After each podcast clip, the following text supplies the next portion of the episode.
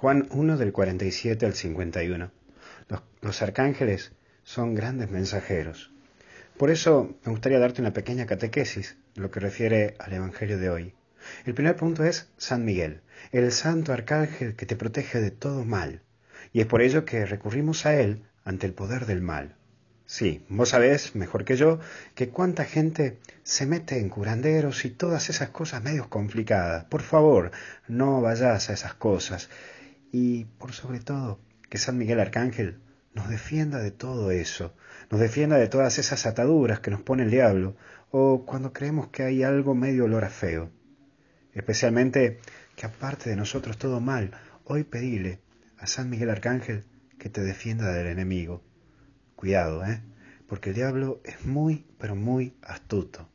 Pero no te preocupes tampoco, porque San Miguel ya conoce todas sus mañas y ya lo enfrentó.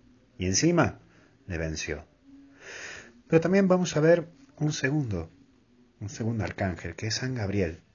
Y yo te recomendaría que recurras a él cuando necesites anunciar un mensaje importante y que no sepas cómo hacerlo. Viste que vienen esos momentos que están complicados y que no sabemos cómo decir las cosas porque tengo miedo que lo tome mal, porque pueda complicarme, porque no sé cómo encarar la situación. Bueno, recurre a San Miguel Arcángel para que te ayude. Y hay veces que no sabes cómo enfrentar una situación. Entonces con él creo que te va a poder ayudar. Hoy encomendale a San Gabriel cuando debas enfrentar esos momentos. Él tiene una gran experiencia en esto. Si no, Mira cómo le fue con María. Bastante bien. Así que tiene un muy buen currículum. Te lo recomiendo que lo uses.